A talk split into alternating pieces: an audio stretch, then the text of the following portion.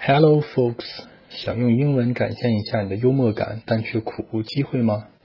下面的数据都是从网上找来的，供大家平时幽默用。我慢一些读，看看大家能不能听懂。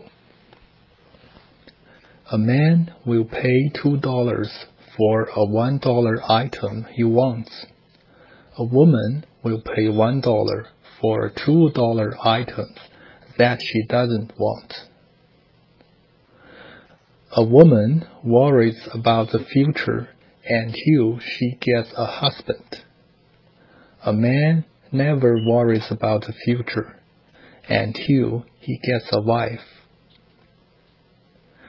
A successful man is one who makes more money than his wife can spend.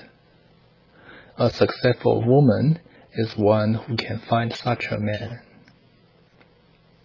To be happy with a woman, you must love her a lot and not try to understand her at all.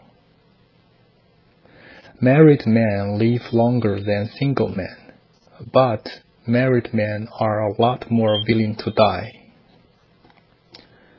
Any married man should forget his mistakes. There's no use in two people remembering the same thing. Men wake up as good looking as they went to bed.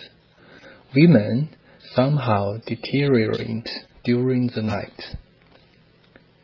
A woman marries a man expecting he will change, but he doesn't. A man marries a woman expecting that she won't change, and she does. A woman has the last word in any argument. Anything a man says after that is the beginning of a new argument. There are two times when a man doesn't understand a woman before marriage and after marriage. If a man talks dirty to a woman, it's sexual harassment. If a woman talks dirty to a man, it's nine dollars a minute.